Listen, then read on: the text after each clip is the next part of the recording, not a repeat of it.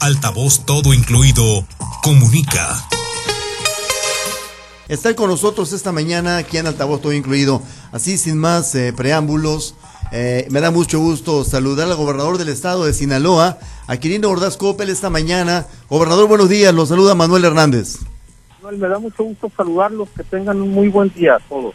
Excelente día para usted también, gobernador. Gracias a nombre del equipo que esta mañana lo vamos a atender. Gobernador, uno de los temas que queremos tocar con usted en esta red estatal es indudablemente el presupuesto de ingresos y ley de ingresos. A diferencia del año pasado y del antepasado, las características de este año son eh, especiales y en ese sentido se elaboró eh, un presupuesto, gobernador. ¿Qué se buscó? ¿Qué se privilegia en este presupuesto?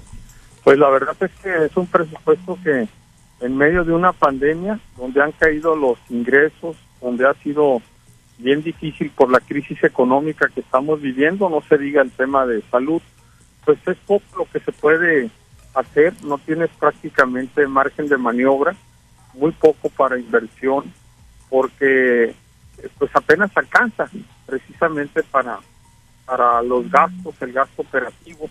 Eh, obviamente, bueno, pues a lo que más se le da es siempre al tema de educación, de salud, de seguridad, pero sí nos preocupa que por ser un año electoral eh, haya eh, presupuestos, propuestas de presupuestos de organismos como el Instituto Estatal Electoral eh, y partidos políticos, pues que es exorbitante, que es fuera de toda proporción y de toda realidad, que no se ajusten a la austeridad, a la, a la circunstancia que estamos viviendo en estos momentos, porque bueno, pues eh, eh, está muy por encima de lo que el Estado o el gobierno del Estado pudiera pagar. Es más, no tendríamos capacidad para pagar 600 millones de pesos que están demandando, 400 para el proceso electoral y casi 200 para los partidos políticos.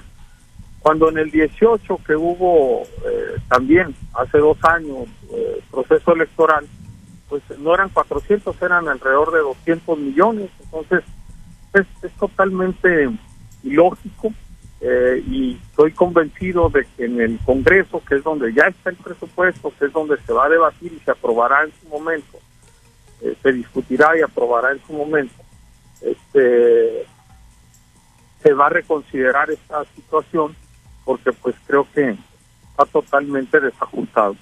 Bien, exactamente, gobernador, este documento lo tiene el Congreso del Estado. Sinaloa estima 56 mil 12 millones de pesos para el próximo año en materia de, presupuesto, de acuerdo al documento entregado al Congreso del Estado. Y en este sentido, gobernador, ¿cuál, cuál, cuál es el exhorto, por ejemplo, a un planteamiento de esta magnitud, de este calibre de autoridades electorales?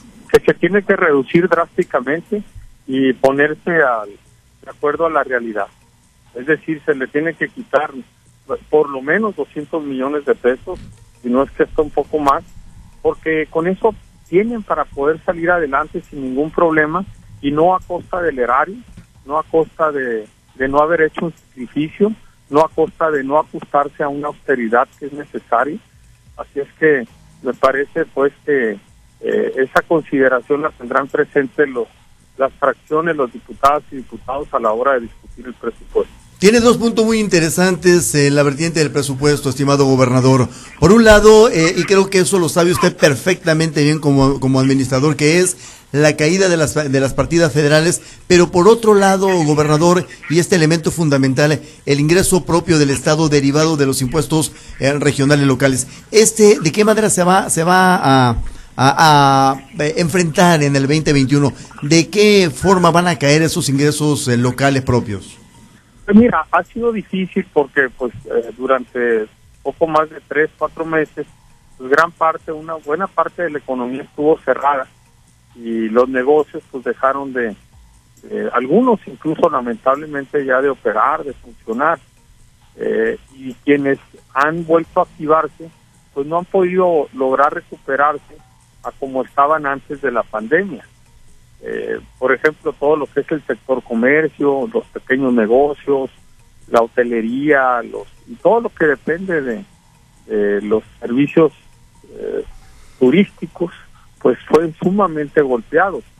Eh, ahí, por ejemplo, lo que se dio mucho fue para no despedir gente, bajar el salario de la gente pero mucha de ese personal vive del, de propinas eh, y creo que, bueno, pues eh, eh, estos meses, si bien ha habido buena ocupación gracias a, pues a, a, por un lado que estamos bien conectados por carretera y dos, pues que somos un estado muy atractivo, que viene la gente, se enamora, gente del mismo estado que a través de del programa Viajando Puro Sinaloa está conociendo muchas partes o muchas bellezas de nuestro estado que ni siquiera tenían idea que existían.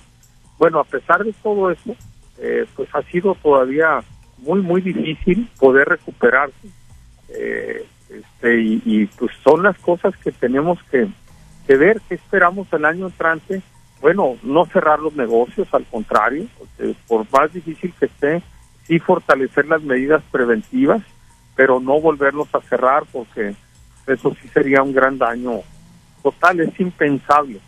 Y, por, y, creo que, bueno, pues eh, mantener esa disciplina, ese ajuste, esa austeridad en el gasto como se está llevando a cabo, por eso que nos, nos han podido alcanzar las cosas, por eso que hemos podido salir adelante con todos los pagos, pero y privilegiar mucho el pago a proveedores, por ejemplo, contratistas del gobierno, que sabemos que eso pues les da liquidez eh, y, capacidad, pues porque no deja de ser el gobierno el principal comprador de bienes y servicios o el contratista número uno de obra pública o de inversión.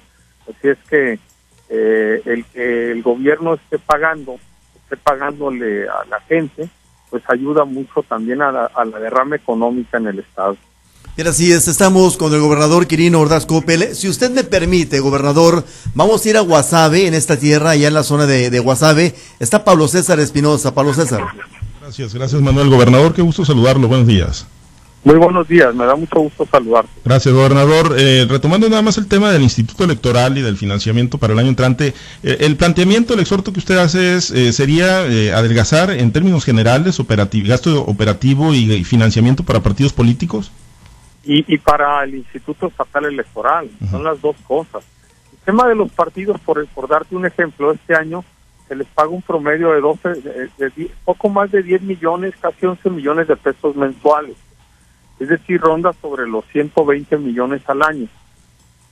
Están proponiendo 190 millones de pesos el año siguiente, por ser año electoral y porque entiendo que hay alguna fórmula que dice la ley. De entrada, pues ahí ya hay un aumento de, casi 70 millones de pesos. Pero lo más drástico, además, es lo que está pidiendo el Instituto Estatal Electoral. Es decir, eh, está solicitándose 400 millones de pesos. Es una barbaridad. ¿De dónde? Cuando hace dos años fue la mitad de eso.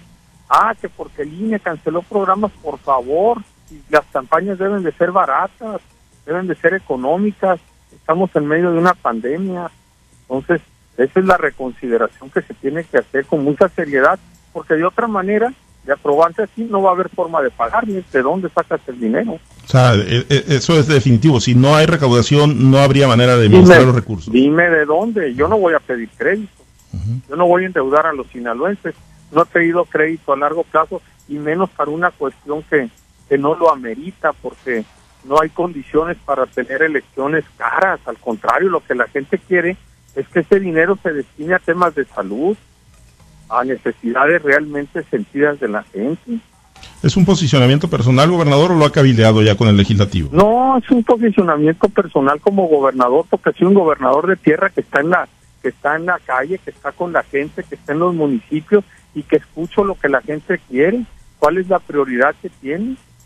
Por eso es un planteamiento que nosotros hacemos el momento en que recibimos esa propuesta de presupuesto y que remitimos así o enviamos así al Congreso del Estado. Nos preguntan, a ver, levante una encuesta, un, sondeo a ver qué opina la gente y me va a dar toda la razón. Y con eh, la postura del gobierno federal de que difícilmente habrá recursos extraordinarios, gobernador. Pues es que de dónde va de recursos extraordinarios si no hay ingresos, está caído el, este el, todo lo que es la, la, recaudación de impuestos ha venido a la baja porque la economía está en una situación crítica. Ahí tienes ahorita diciembre, ahí que quiero ver pues cómo van a salir muchas empresas pues, con todos los pendientes y problemas que tienen. Si el gobierno federal mismo está bajando los aguinaldos al gobierno, a los funcionarios de confianza, dime de dónde van a sacar dinero. El, presidente hacía el planteamiento de que hay que ir a fortalecer la recaudación interna, gobernador. ¿Se, puede? Y, lo hemos hecho y Sinaloa ha sido uno de los estados, o de los muy pocos estados, donde eh, se ha aumentado la recaudación de manera muy importante, en no menos de un 20%. Nosotros sí hemos hecho un esfuerzo como gobierno del estado. Los municipios tienen que seguir cambiando también en eso, pero pues gracias a eso es que hemos podido, eh, ahora sí que este, navegar el vendaval, pero con mucha complicación y limitación. Muchos le temen al costo político, gobernador, que implica ir a cobrar el agua potable, ir a cobrar el impuesto predial urbano. Pues no debería de ser, porque su responsabilidad es, es justamente eh, darle respuesta a la gente, para eso se fueron electos, para eso fuimos electos todos. Entonces, nadie debe anteponer su interés personal o político por encima de lo que la gente necesita. ¿Qué tipo de año podemos esperar los sinaloenses, gobernador, en el cierre, en lo que será el 2021, el año de su cierre, con pandemia, con falta de recursos y con, bueno, pues todo lo que se avisora para el próximo año? Pues mira, ante todo tenemos que tener una actitud positiva, que eso es lo más importante en la vida. Estar echados para adelante. Nos tocó vivir de esta manera, nos tocó una pandemia, es inédito, es histórico, nunca nos hubiéramos imaginado. Y pues no te vas a derrumbar, al contrario, te vas a echar para adelante. Pero bueno, entender que la situación es difícil y que nos tenemos que adaptar con lo que tengamos, con la realidad, como dice la Biblia, conténtate con lo que tienes. Y sí, sí tiene para llegar a buen puerto el gobierno del Estado.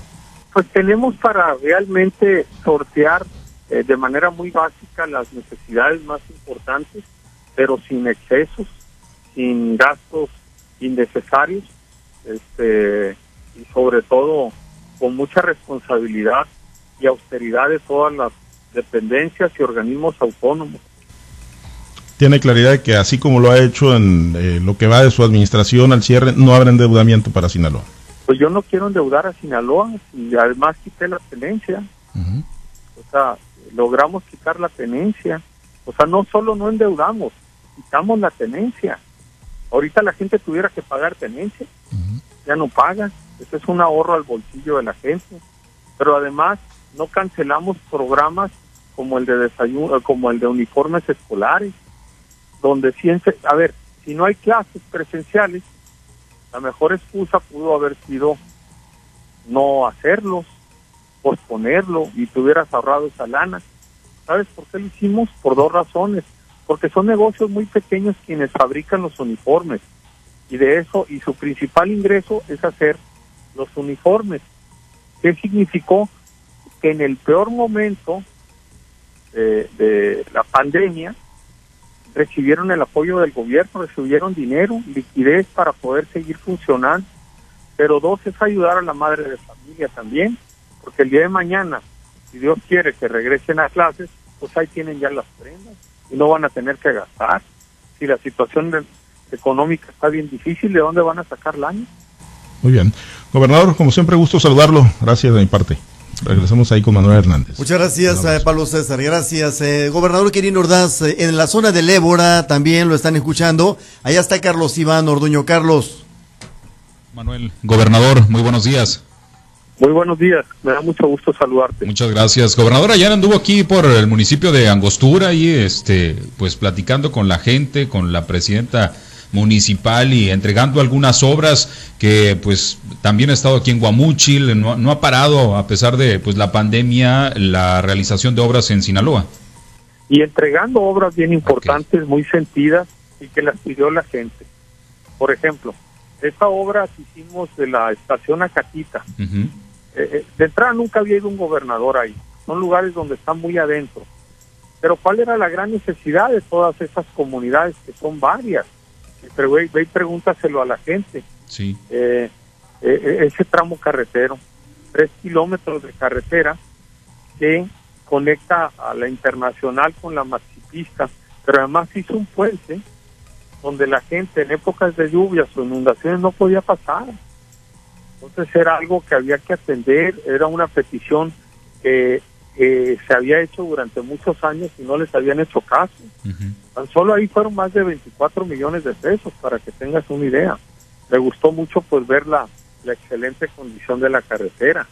Por el otro lado, eh, haber entregado un compromiso que hice en Chinitos eh, de, hacer una un parque con techumbre eh, en un lugar donde era un baldío. Eh, qué gusto te da, pues, varias cosas. Por un lado, abrir espacios pues, para que hagan deporte la gente.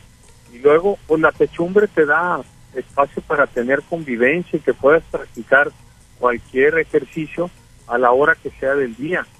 Eh, pero fue algo que yo hice el compromiso y yo lo que digo lo cumplo. Por, y la tercera fue iniciar la obra más sentida o demandada de Algüey, es la planta de agua potable, porque la gente pues toma agua de pozos que no está... Eh, en óptimas condiciones, ¿no? Tenía ahí algunos pues, contaminantes. exacto, pues que, que, te afecta la salud, te contamina, agua contaminada pero es una inversión bien grande. Hicimos, estamos iniciando la primera etapa, son 30 millones de pesos.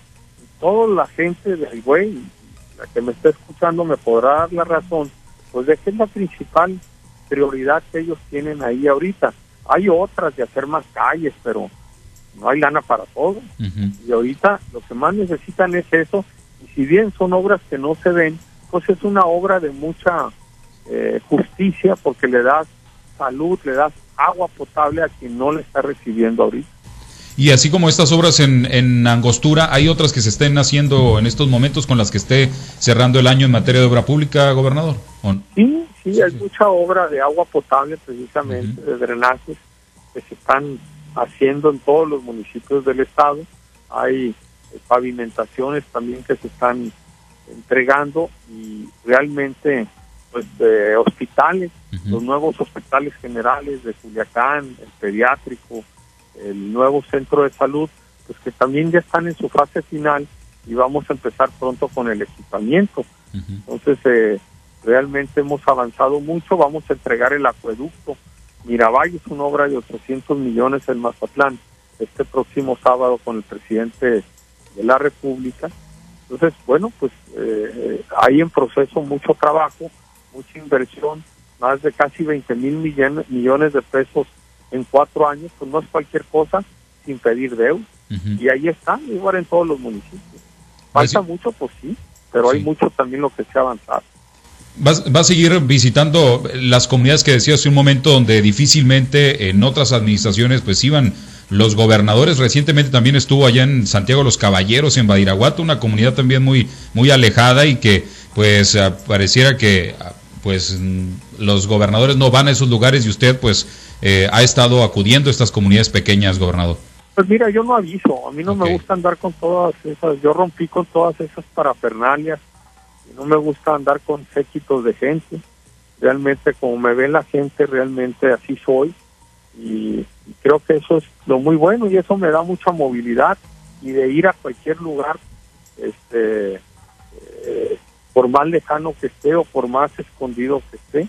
Así es que ese ha sido mi estilo personal de gobierno, porque entiendo que lo más importante y que lo que la gente quiere, pues es ver a un hombre, a un gobernante sencillo, directo, fresco, que te hable como habla la gente, no con rollos que nadie les entiende.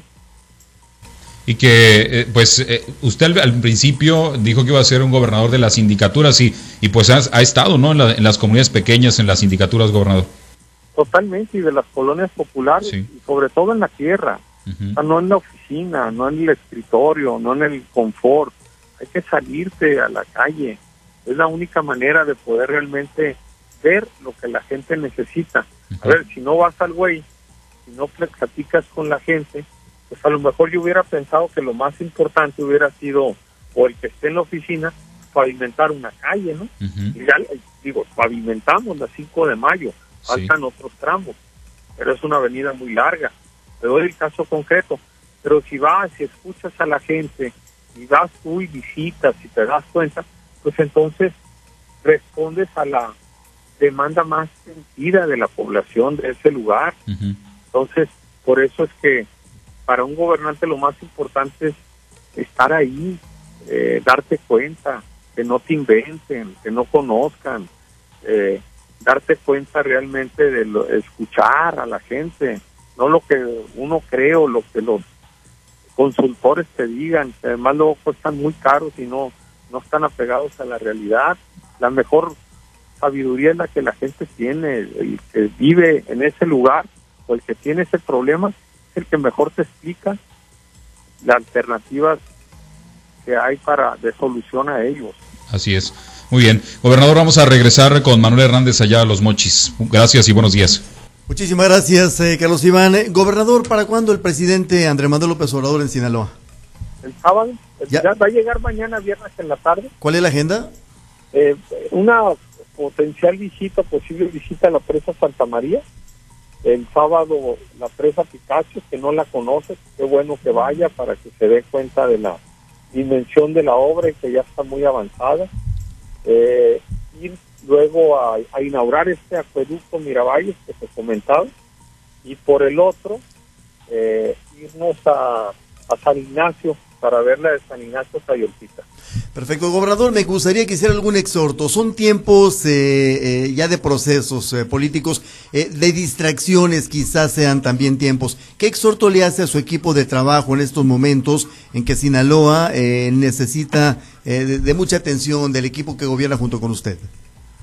Mande, no te entendí bien la pregunta. ¿Cómo? Eh, ¿Qué exhorto le hace a un equipo de trabajo que lo acompaña a usted en este tramo, en este tramo del, del quinquenio que le toca gobernar frente a distractores políticos que ya tenemos encima, gobernador? Lo mismo que les he dicho siempre, que estén en la calle. Yo no ando detrás de los funcionarios pidiéndoles que me tengan que avisar a dónde andan. La instrucción estén en calle y entren a los medios, y estén con la gente.